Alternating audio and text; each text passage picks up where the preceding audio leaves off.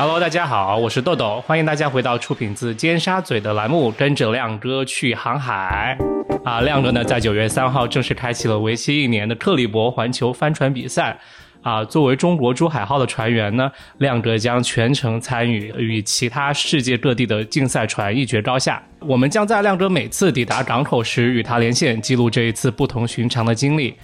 啊，也欢迎大家订阅这档播客，这样更新的时候呢，就会马上收到提醒。这一期呢，我们将对这次环球航行进行跟进啊，来听听从英国的普特茅斯盛大出发到抵达第一个港口西班牙的迪加斯，亮哥都有什么样的见闻？欢迎亮哥，Hello，Hello，大家好。我觉得我们首先从你出发聊起吧，因为其实我作为你身边的朋友，我唯一真的有深度参与的就是你出发的那个。四个小时的活动，就是有看直播，对不对？对，都能看那个直播。然后，所以其实我还挺好奇，那四个小时的，就是盛大出发的那个活动啊，你是一个怎么样的体验？有没有发生比较有趣的事儿？四个小时吗？为什么？为什么我我感觉有一就是大半天的感觉？因为我们其实是从很早的时候就在啊船啊。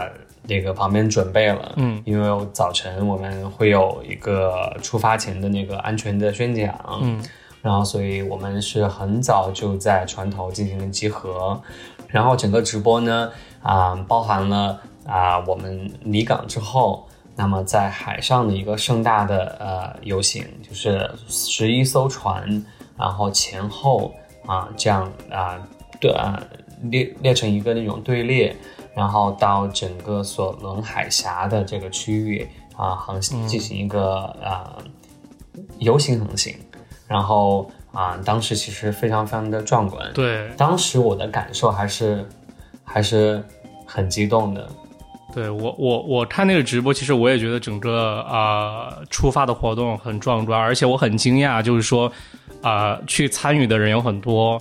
啊，因为哇，超级多，超级多，我我也真的是，就是第一次参加这种啊国际型的这种赛事，才第一次知道这种盛况。对，我真的是，我觉得就是感觉有好几万人在现场。对，我从那个直播里面看到也是很多人，就是因为那个场地它很大嘛，它其实并不是只有那一个有舞台的地方，还有整个港口，其实都有很多人在那儿走动，感觉整个城市都是这样。对，因为当时因为作为一个没有航海经验和航海知识，也没有从小没有在航海文化和环境中长大的人来说，对于我来说，这也是一个特别极其冷门的一个活动。然后我就很惊讶，在能看到在在普特茅斯，就是有很多人都会去啊。庆祝那个呃活动啊，而且之后我啊当天看了比赛之后，我刚好有机会去邻居家聊天，然后然后邻居家呢，他啊他的那个先生是呃苏格兰人，所以他爸妈啊也是苏格兰的，所以他当时。他爸妈，我去的时候，他们也没跟我说他爸妈在家，然后他爸妈就刚好在他们家吃饭，就从从苏格兰来，然后他们就开始就我就说起你就是呃航海的这个事情，就说我有个朋友他去英国现在出发了，然后他们就觉得很神奇，因为他们知道这个比赛，而且呃就是哦真的对，就直接聊，我说我说他他们的他们的船是 skipper，然后那个。那个先生的那个呃朋友的爸爸就直接说哦，Clipper Clipper Sorry Slipper，啊，那个朋友的爸爸已经可能呃七十多岁了吧，他就哦他他他都他都知道 Clipper 是什么样的船，然后我就觉得哇，这个真的就不一样，好像他们确实就说啊，英国以及 Portsmouth 当地的那种航海的文化就真的是很嗯。很盛行，对，所以当时很惊讶，是。是的，是的，因为 Portsmouth 是英国南部最大的港口之一，然后它同时呢也是英国最大的海军基地，所以啊。整个港口，包括北面，包包括那个南面的这个索隆海峡啊，都是英国航海非常盛行的这个这个地方。而且同时呢，啊，我自己认为啊，就基于我现在航海的经验来看，整个索隆海峡是全世界最好的航海训练基地。所以整个地方、整个区域，这个航海是非常非常这个啊。影响深远的。那当然，英国其实作为岛国，它啊航海文化已经是它的一部分了。这个其实还蛮有意思的，就是我自己从啊一个非欧洲人或者是非英国人的角度来看，我感觉就是啊英国和我们中国相比，那航海可能真的是他们文化基因的一部分。然后，但我其实有问过英国的这个啊船友，但他们其实，在他们的眼里边，其实不是这样的啊，他们还是认为航海还是一个小众的运动。嗯，对，所以一开始我也我我也以为可能哦，因可能是不是因为啊他们是岛国，所以啊帆船对他们来说就跟我们踢足球可能差不多，是不是？这种感觉。但其实我后来问他们，对中国踢足球，我后来就问他们，然后我就说。那个，呃，那是不是就是啊，帆船就是一个在英国就是一个大众运动？然后后来其实知道，其实不是，还是一个很小很小众的一个。可能还是跟当地 Portsmouth 的那个环境有关。是的，是的，普斯摩是由于当地是是本身航海可能是确实是加上它的产业和港口之类的。对对对，所以当天真的是就整个沿岸就一直到我们的船都走了很远了，我们能看到就是沿岸都是沙滩上啊堡垒上，然后古城啊什么的，包括这个岸边的房子的楼顶啊什么的都都是站满了就是人，然后大家在挥手，在朝你们挥手，然后对，然后整个海面上有很多船跟着我们的船前进，因为我们啊。那个啊，队列的这个游行啊，是在这个啊港口啊外侧一个这种海域，然后。呃，当地的这个居民呢，他们或者是我们这个船友的一些支持者，就是他们的家人和朋友，他们如果自己有船的话，其实是可以开船出去跟随我们的船走的，只是说要和我们保持一定的距离。所以当时我们在离开那个啊普斯摩斯的时候，我们就看到就是有几十艘，可能哦。如果没有上百艘的话，就是就真的是超级多的船，就跟着我们船队在走。然后有的是小小的皮那种皮艇，然后后面架一个那个啊发动机；有的是大一点的船，然后有的船上面可能就堆了可能啊几几十号人，然后他们就就就是啊看到了，比如说他们有认识的朋友或什么，就特别激动在挥手，所以当时就觉得还是就是很激动、很兴奋，然后那个。是的，是的，很兴奋。那当然，其实港口也有很多眼泪，因为毕竟啊，我们离开一年的时间，所以有的像英国的这个船友，或者是欧洲的船友，他们家人比较方便的，就在那个普斯摩斯过来和我们道别。所以你能看到很多人也是啊，相拥而泣，然后互相祝福，然后就整个画面还是就是感觉就是。呃，这是一个非常非常盛大的这样的一个一个盛一个一个盛世。那你提到就是在英国和欧洲本地的啊亲友他们会去送别，那啊我知道这次呃就是几艘船上也会有中国的队员嘛，他们也也有会有中国的家属到到那儿去送别吗？这次或者这这次那个出场活动有有中国人吗？去参与？啊，珠海号的话有我和另外一名这个全环的中国队员，然后就我们两个人。然后青岛号的话有一位队员，所以就是我们三个中国人。对，然后我们的家人呢都都没有在啊。不过哎。不过，我们珠海号的另外一个队员，因为他在英国生活了非常非常长的时间，所以他其实有部分家人是在是在英国的。然后他的他是有家人来的，对。OK，那对于我来说，我看直播啊，我印象最深的还是说看到你被那个五星体育采访，就是采访的时候啊，我忘记你有看到那个采访吗？我有看到，因为他们好像有提前打预告，说是可能十分钟之后会有我们珠海号上的呃选手。啊，亮哥啊，来进行一个采访，然后我就守着他那个采访，然后就我忘记他问什么问题了，但是我记得你的你给的答案是完全不记得，真的非常啊，怎么说呢，有点官方的感觉，然后你的脸也很扑克脸，就是看不出你内心有任何兴奋还是激动，就很严肃的在，就是面无表情的在那儿回答问题，所以我很想知道，就是说你那个答案是你提前有准备吗，还是说你直接来一段？因为感觉当时很像你你在做咨询，你知道吗？就是说的比较笼统。哦，真的吗？完呃，那个完全不是，就是提前准备的。当时那个采访我也不知道他会在五星体育的那个直播里边去放，因为这个采访其实是当地的媒体做的。然后当时当地的媒体做的时候，他让我说一遍英文，然后同时说一遍中文。真的吗？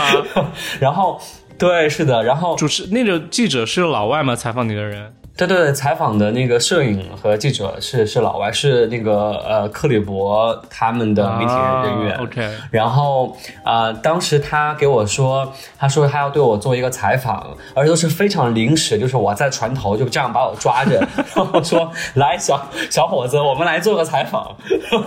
然后他说这个采访是他们要做一个纪录片，然后这个纪录片会出现在就是以后这个针对克里伯的这个赛事，他们会可能。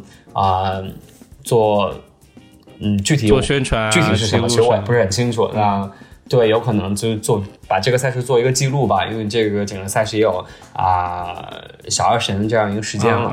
然后就没想到啊，后来啊，中文的这个啊片段在五星体育上就作为这个其中一部分就放出去了。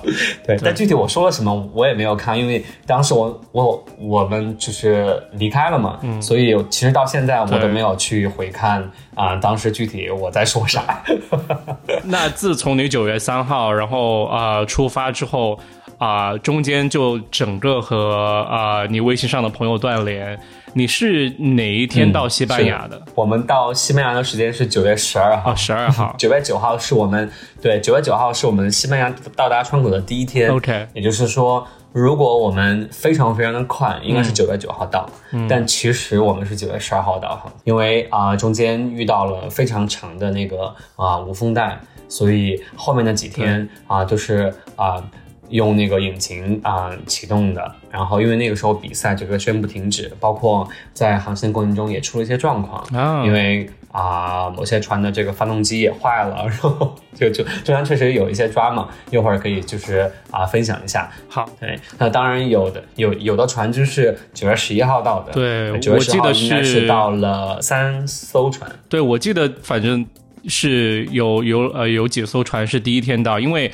呃，我有在就是呃，你的那，你把我拉进的那一个亲友群里面嘛，然后大家都有每天在讨论，就是进度怎么样啊？有也有人去剖，就是一个链接，就是可以大家随时观看啊，大家就是所有船的一个啊排名以及就是位置在哪儿，然后啊，我我又偶尔在刷，然后。你知道，作作为作为作为你的朋友，我就会很期待，就是说啊，你看，就是啊，我们亮哥在珠海号上能不能就是说让这个珠海号跑快一些？然后，但至始至终都会发现，至始至终都会发现，其实最最厉害的那艘船，就第一名是叫啊叫什么来着？Perseverance，Perseverance，对，坚韧不拔号，中文叫坚韧不拔。OK。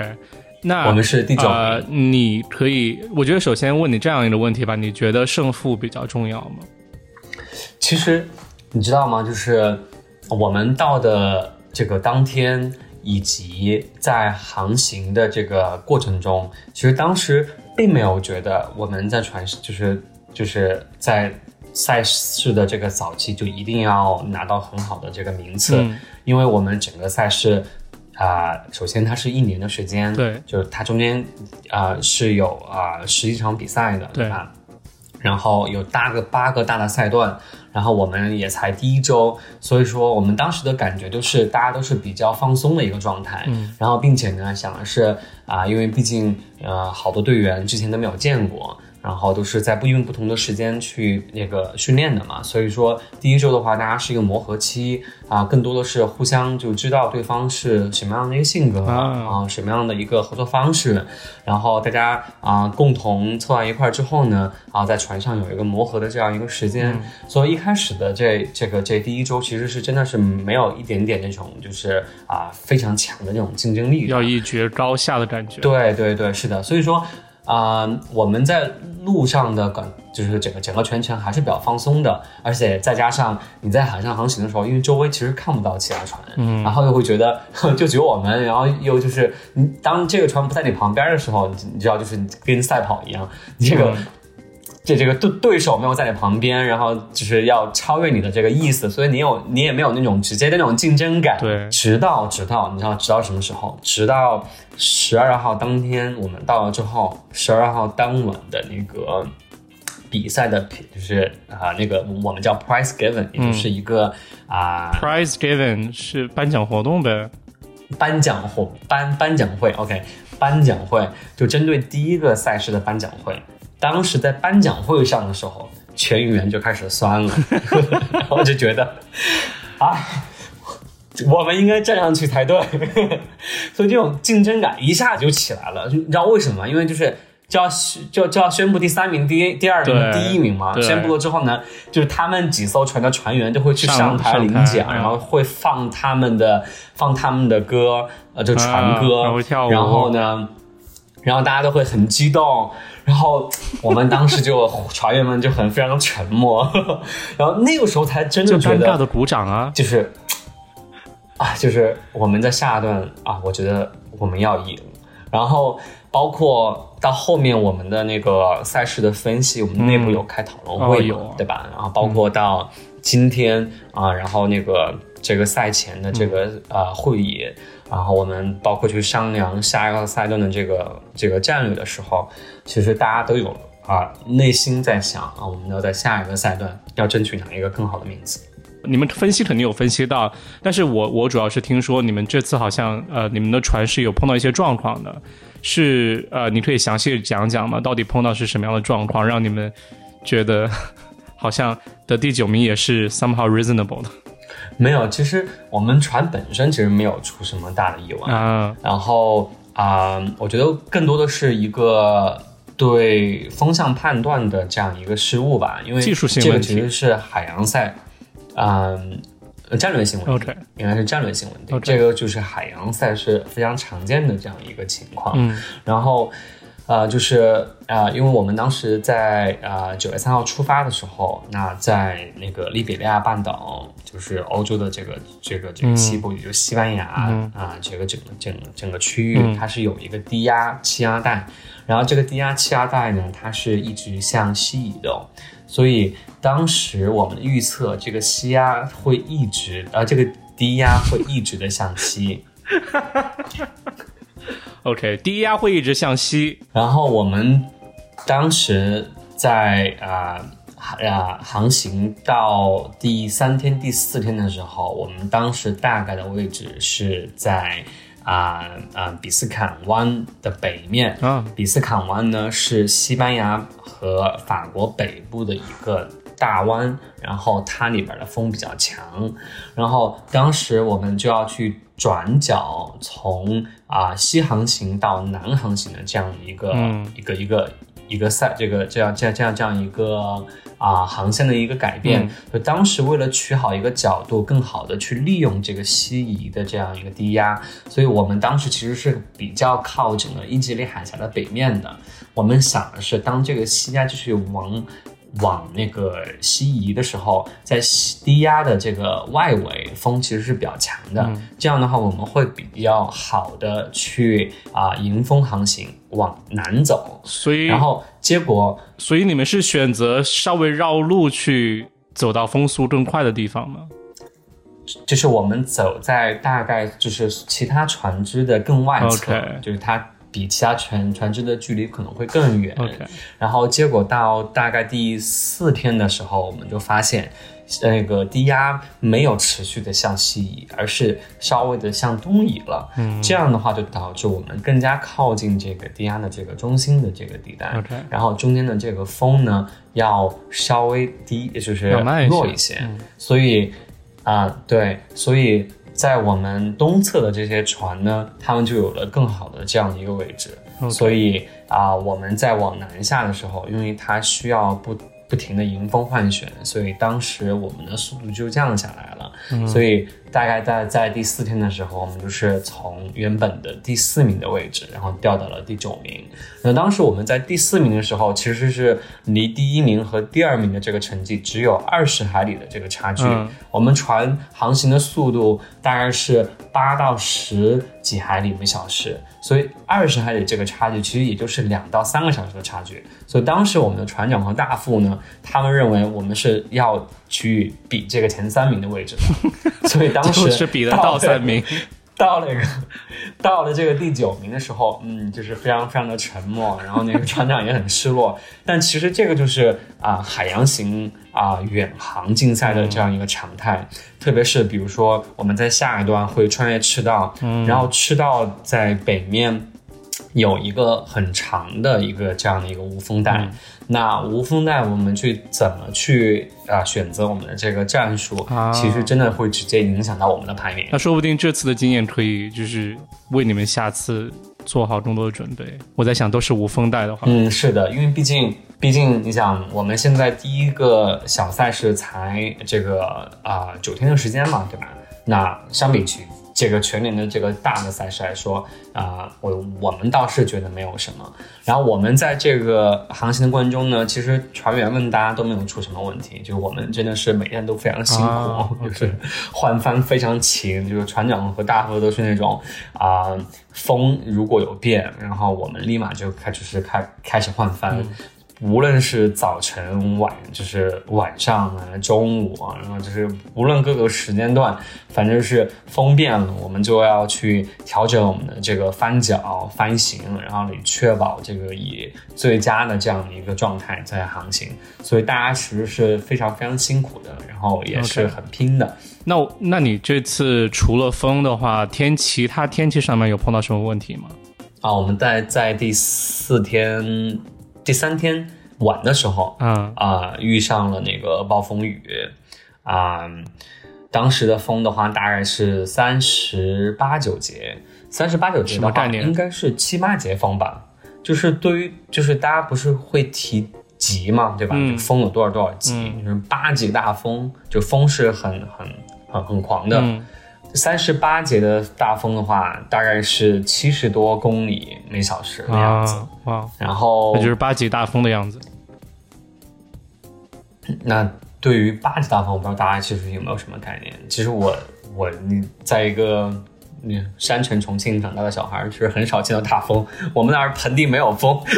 不要说我刚好我刚好就是 Google 了一下，上面写的是八级大八级大风能把一百斤的人吹走。这也太夸张了吧！主要是这个新闻是央视新闻，对，他说八级大风能把 呃一百斤的人吹走。他说这是大风天最高兴的就是胖子们，因为他们不用被担心被风刮走。OK OK，我在相信沿海的呃听众他们应该会有呃更直观的感受，因为沿海会有一些飓风嘛，对。感觉主要好像在重庆真的很少有那种大风天。那你们八级大风，所有人都还在外面吗？就是在船的甲板上吗？难道不应该躲起来吗？因为甲板上需甲板上需要有人操作呀。天啊，那 就站在外面站着，然后抓着杆，然后就被 吹风吹飞吗？就是。啊，没没有，因为我我们船啊，同时也是在航行的，对吧？所以我们在航行的时候呢，嗯，和风就要么是呈这个平行，就是就是同行的这样的状态，要么是就是迎风的这样的状态。所以我们在船上其实感受到的其实是相对风啊，并不是这种真实的这种我们叫 true wind，就是现实这自然之中我们如果站立不动，嗯，然后吹到脸上的风。那个就是 true wind 真风。那如果我们坐在车里边，然后把手伸出窗外，然后会感受到风的这样吹在我们手上感觉，那个就是相对的风，叫 apparent wind，对吧？然后，所以我们在船上其实是感受的是 apparent 所以三十八级的风对我们来说，就是我们是监测到我们，因为因为我们在桅杆的顶部，它是有这个风的这个探测器嘛，它是能探测到真实的风的这个大小的。对，所以当时就三十呃八节的这样的一个一个情况，所以当时荡浪非常非常大，然后我们大概有啊、一半以上的船员都在吐，哦，天啊，都在晕船，然后下了持续那个了多久？啊甲板，然后就直接开始吐。然后我当时大概也吐了一天，但不是那种一直吐啊，就是因为我当时啊、当天要做饭，我当天是非常不幸、是 mother on duty，然后 mother 就是要给大家负责做早餐、午晚啊、午餐和晚餐，然后在啊、甲板下面就是舱内，如果你不平躺着，你要站立的话，其实是非常非常难受的，对因为整个船就颠簸的非常厉害，对，对吧？然后你这个整个人就就是能够在船舱里面基本上是站不稳的，而且你如果不抓紧，几乎是要飞起来的这个状态。所以当时我们在船舱里边就临时设置了很多那个拉锁，嗯就是拉锁是什么？就是我们用我们的这个绳子，就是在船上的各个角落、各个这种能抓到的地方，就是就是用绳子连起来，就防止大家站不稳，然后摔倒。这样的话，我们在船船舱里面内部活动的时候，可以抓住这些绳索移动。那你们就是这样的一个状态要怎么进行日常生活啊？比如说上厕所或者做饭，没有办法上厕所，你相信我，你在这种情况就下，憋着嘛。就是你可以尿尿，但尿尿就是，啊，怎么说呢？可能会飞的到处都是，嗯，就是。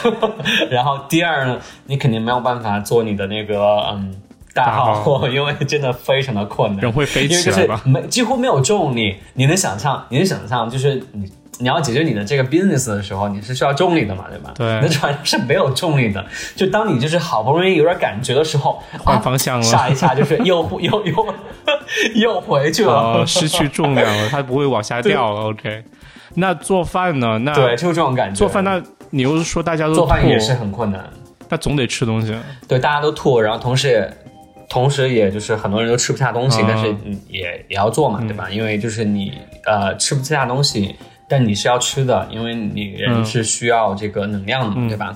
然后同时啊、因为吐的话也很容易脱水，所以我们要不断的去这个啊啊、喝一些，比如说富含电解质的一些水，然后帮助我们去补充我们的这个水分。那你当天做了什么饭？我当天做了那个意大利的 risotto rice，听起来很没有胃口，因为那个 risotto 你本来就稀稀的，又像米饭，就很像呕吐物。说实话，然后大没有家都还在，吐。我做的比较干，OK，没有，就是我我当时是做的比较干。risotto rice 的话是这样，就是我们有那种啊、就是啊、预成品，然后它那个它它那个米饭呢，它是提前腌制过的，嗯所以它提前是有味道。那很好。所以我只需要把米饭放在锅里边，然后加加热水把米饭煮熟然后加热就可以。然后当时我还我当时还想啊，我今天大家都突成这样了，就是一定要健康一点。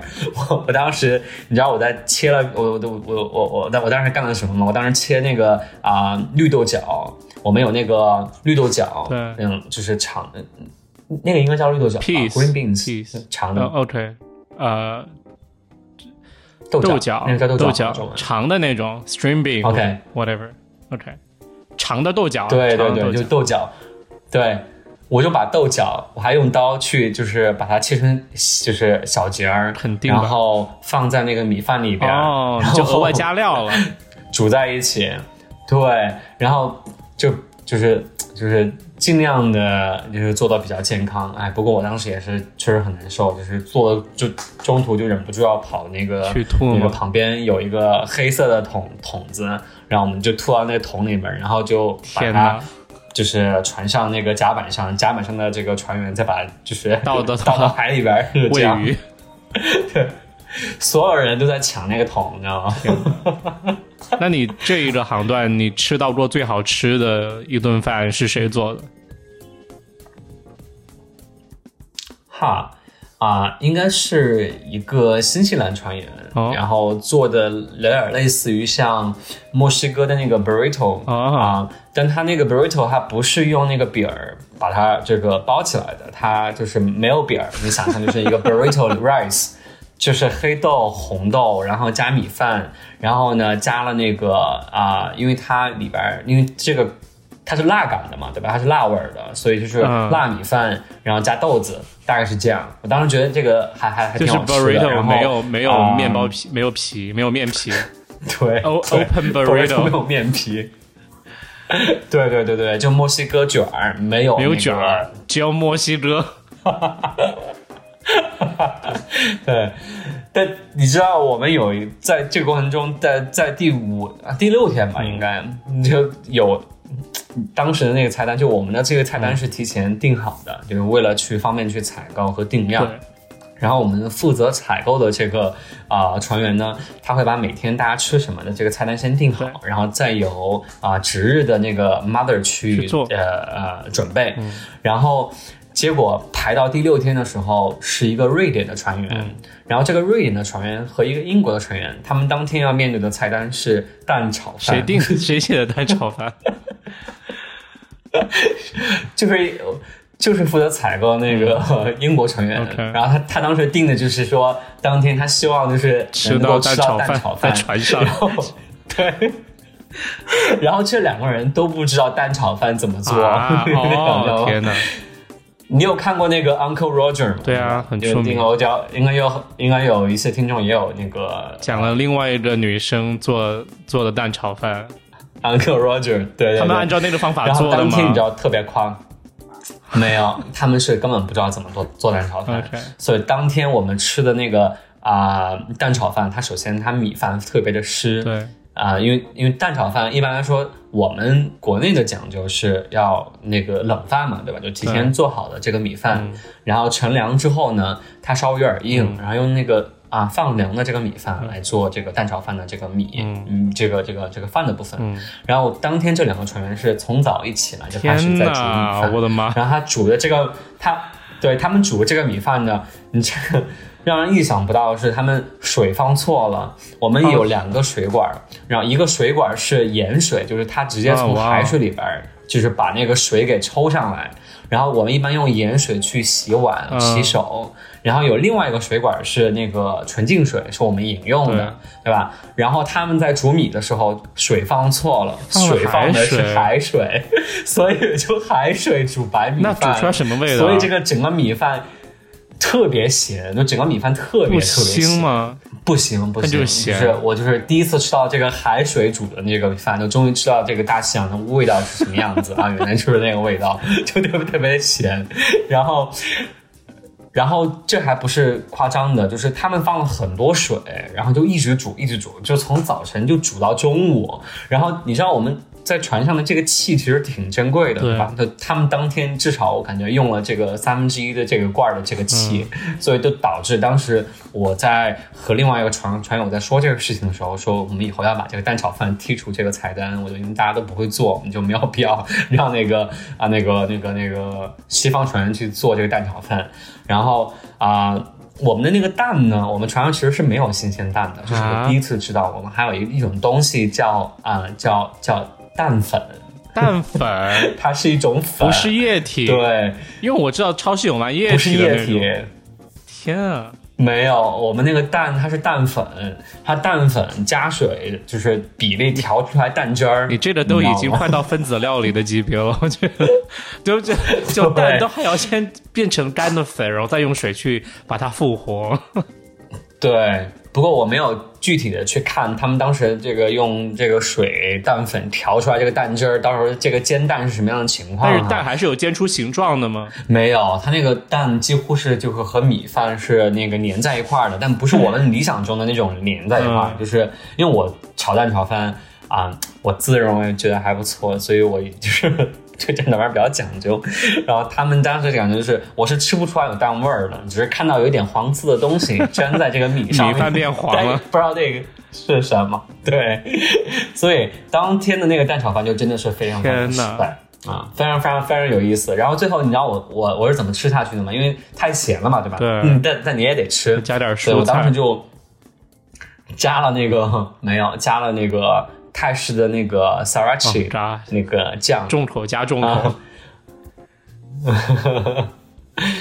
sriracha 中文叫啥？它就是一种辣酱，呃，对吧？就是施拉茶酱吧？赤拉茶酱，嗯是赤拉茶酱是是泰国的吧？不不知道，就一个泛亚洲的一个调料吧。嗯，对对对对，我估计广东的那个朋友们应该是有吃过。那其实你们这样还挺一种红色的酱，挺糟心的，就是随便排个菜菜单，然后让就是呃英国人和瑞典人去做蛋炒饭。你们这个文化 文化冲文化上的冲突应该会有很多吧？就一个船有不同地方的人。的确，我们船上有呃各个国家人，我们船上有瑞典人，有丹麦人。然后新西兰人，然后我作为中国人，对吧？然后英国人啊，英国人其实是最主要的这个部分，英国人特别多。然后还有美国人，对，啊，所以在这个过程中的确呃会有一些呃文化冲突。我们还有一个意大利人，意大利人是我们的医生，然后但不过他就是兼职医生，他是正常的这个船员。然后昨天我们在港口喝酒的时候，我们当时一个英国的这个一个一个一个船员，当时就对那个意大利船员说：“他说你一点都不像意大利人，为什么？”然后这个意大利船员问他为什么，他说：“意大利人不应该就是特别特别开朗、特别特别随意吗？” 然后，然后我们这个意大利船友呢，他其实是有点，他其实有点严肃，就是他像德国人吗？表情有时候就比较比较拉垮，对，就对，是的。说他说说他是德国人，我觉得更像，就确实不太像我就平时接触的这个意大利人。不过，呃，我们当然确实有一点这个嗯刻板印象啊，再就是说什么样的意大利人应该怎么样，英国人怎么样。然后，对，当时，所以我当时为了解围，我就说，我就说，哎，因为他是医生啊，就是因为他是那个 doctor，所以说他就比较严肃嘛，不然他就不会是成成为 doctor 了。然后当时就哈哈哈过去，哈哈哈，一点没有结尾，很很很干，好不好？那呃，然后呃，其就总体来说，其实文化冲突倒不是那么大，就是说大家因为就是。确实，不同国家会有一些这种生活方式上的一些这种区别，或者是怎么样，但大家其实都能沟通好。那至于饮食方面的话，我觉得，因为毕竟我们的船是环球嘛，对吧？然后目前我们期待的是，当我们的船到不同的地方的时候，也是尽量的去啊，把当地的一些饮食情况，因为我们要去当地的采购这个食材嘛，引进到我们这个接下来一段的这个啊航行的这个菜单里边。那当然，这个就需要集思广益，就需要大家共同来做，所以。就是需要花点时间。那我我记得你在微信群里面说，好像你今天去呃采购菜去了。你今天那就有去西班牙，就这个菜市场去转吗？没有，我们我没有去采哦，是别人在。我其实是对对对对，就说哎，其实刚好如果有听众听到这一段的话，我觉得大家也可以集思广益一下，就是你们认为有没有什么中国菜？就是在我刚刚描述的这种啊风可能会很大的这种做饭情况下，比较简单能够做出来。那同时呢，它的储藏也比较方便的，因为我们的船上冰箱非常非常小，它没有办法放一些这种需要长期冰就是冰冻储存的一些食物。有没有这种中餐在你的印象中？方便做、易储存，并且呢比较好吃和也比较有中国特色的，欢迎大家集思广益，在那个留言区留言，帮助我们到时候如果我们在亚洲赛段的时候，然后希望把那个你提到的这个菜肴变成我们这个传餐的一部分。嗯，佛跳墙吧，做了三天三夜还没有做好。嗯，那现在来回想的话，那你目前觉得？这一个西班到达西班牙的赛段，你觉得最难的地方在哪？你觉得最大的挑战是是哪一块儿啊？其实挑战还好，我其实很想提，就是这一段非常独特的一个地方，就是这个赛段非常独特，是因为我们要经过啊葡萄牙、西班牙的这个西面，西面这个海域呢，也啊整个这个。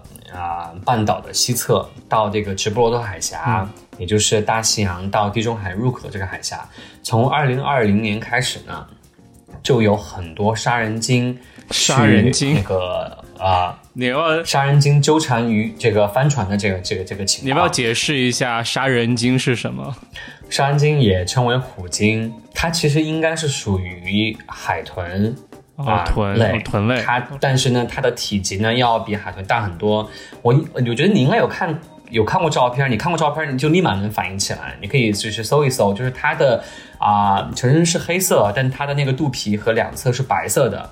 它为什么叫杀人鲸？就是因为它捕食的这个这个这个这个能力非常强。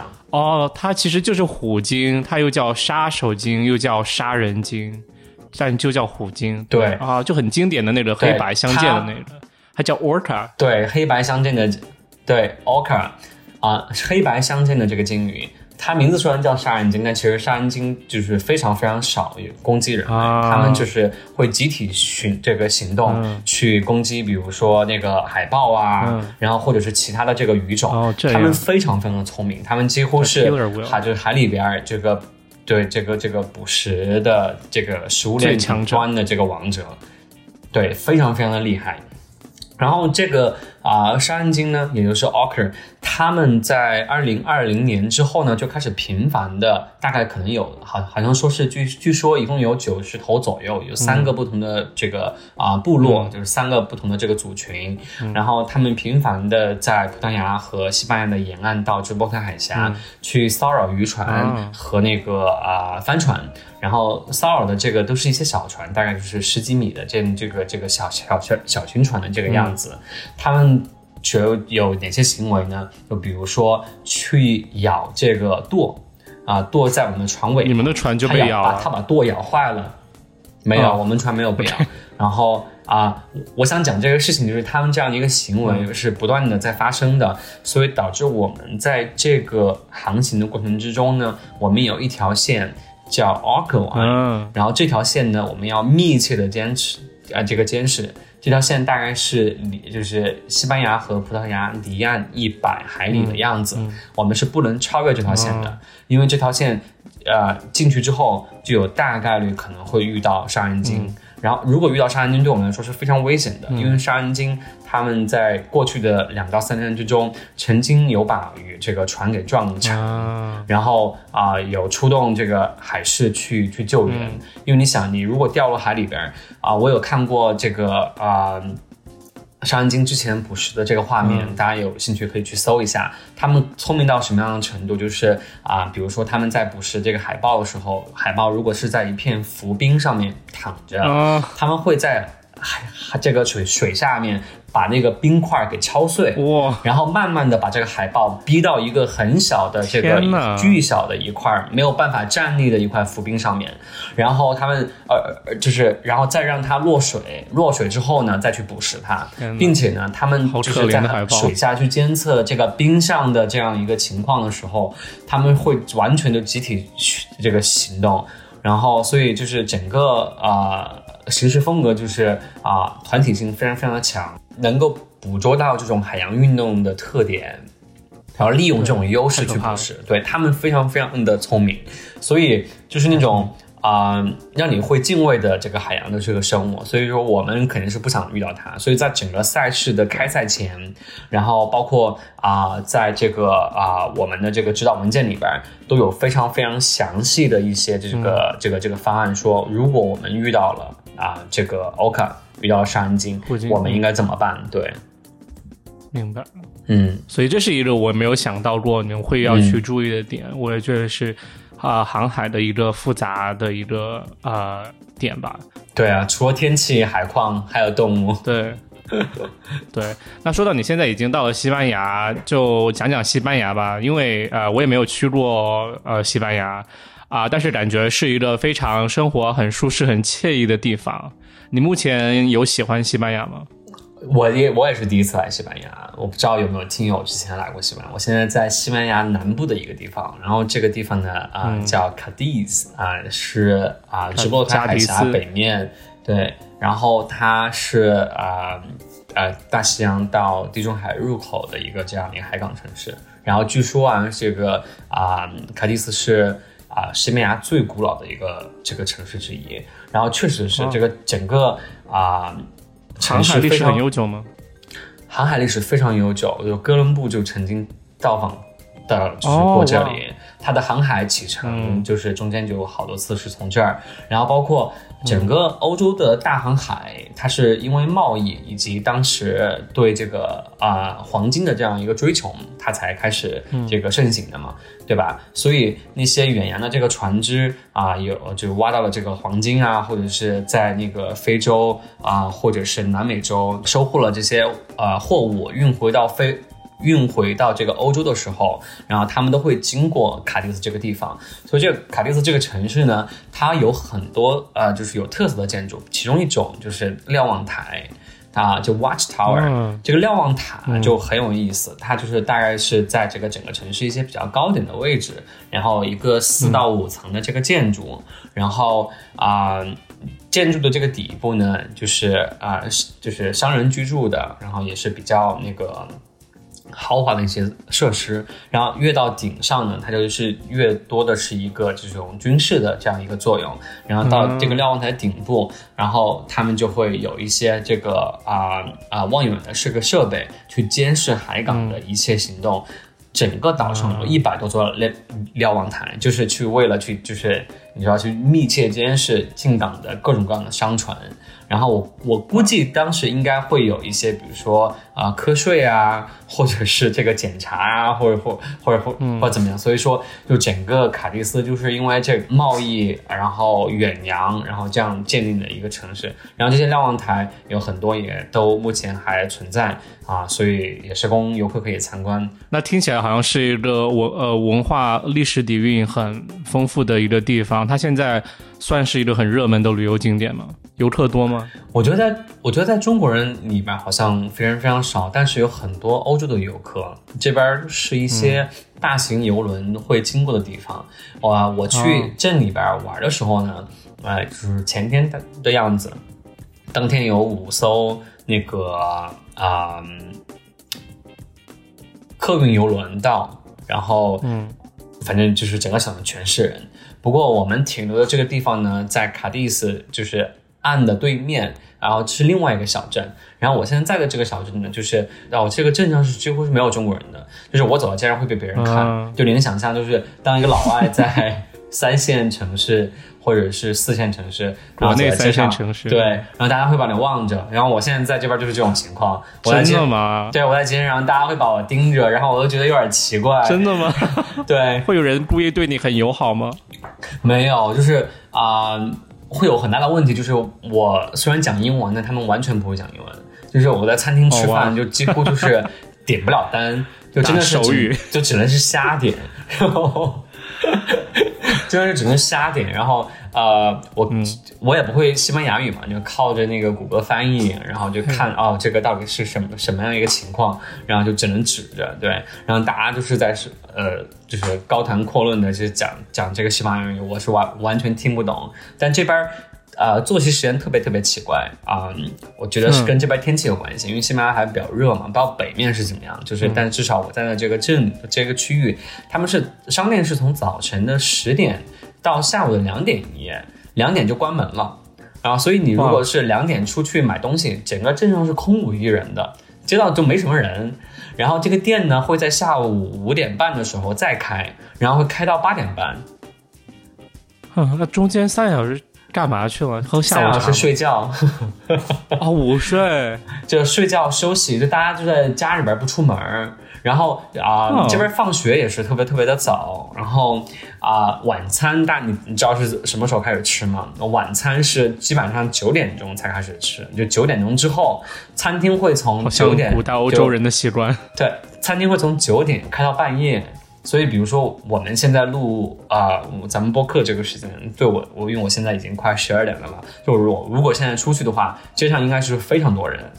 但是我在下午啊三到三三三四点的时候，街上是没有一个人的，就是这种情况。哦哇，对，好神奇，对对对，就感觉就是真的挺神奇的。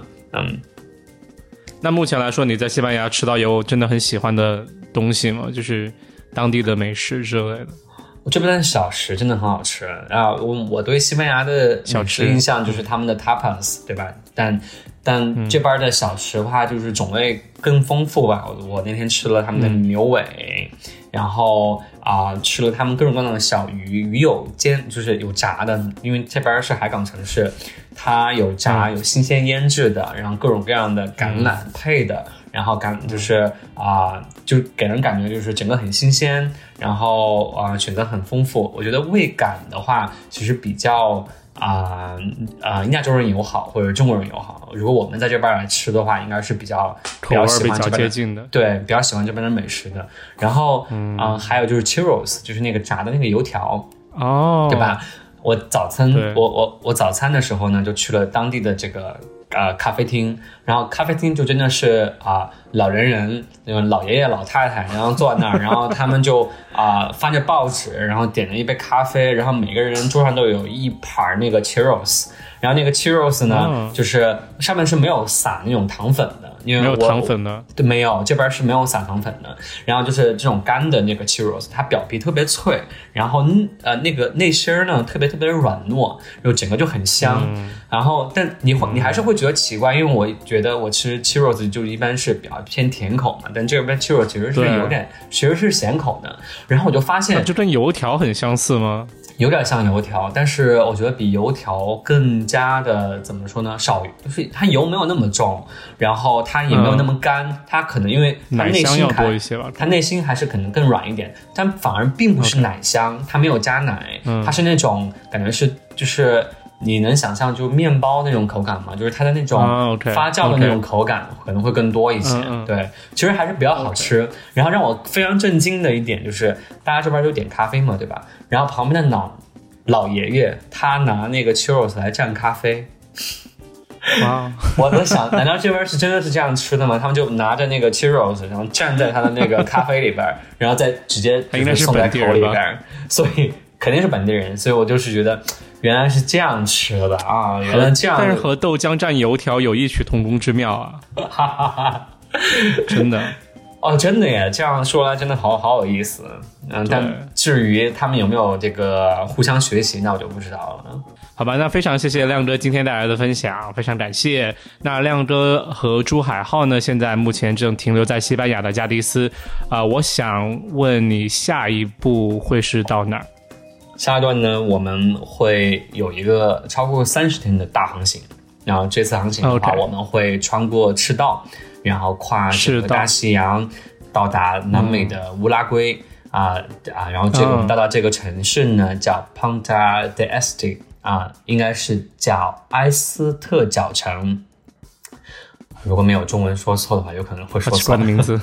十月中的时候吧，大概到达的时间的话是在十月十六号的前后，所以的话也希望大家关注。非常想给大家分享在穿越赤道的一些这个这个体会。我听说我们穿越赤道的时候会有一些盛大的这个啊庆祝仪式，来这个庆祝我们从这个新手新水手到老水手的这个过程。所以啊，因为我还没有参与，到时候啊再和大家。分享好，那就等亮哥停靠啊乌拉圭的时候，我们再次连线。啊，让他来分享他的所见所闻啊！如果大家想提问给亮哥的话，也欢迎大家在留言啊，在评论区里面告诉我们你想提的问题啊！如果你们喜欢这一档节目的话，就啊一定要订阅和关注这档新的节目啊，跟着亮哥去环海。也希望你能在小宇宙点按小桃心推荐我们上首页啊，也可以在苹果播客给我们五星好评。那谢谢大家，这期就这样，我是豆豆，我是亮哥，再见，拜拜。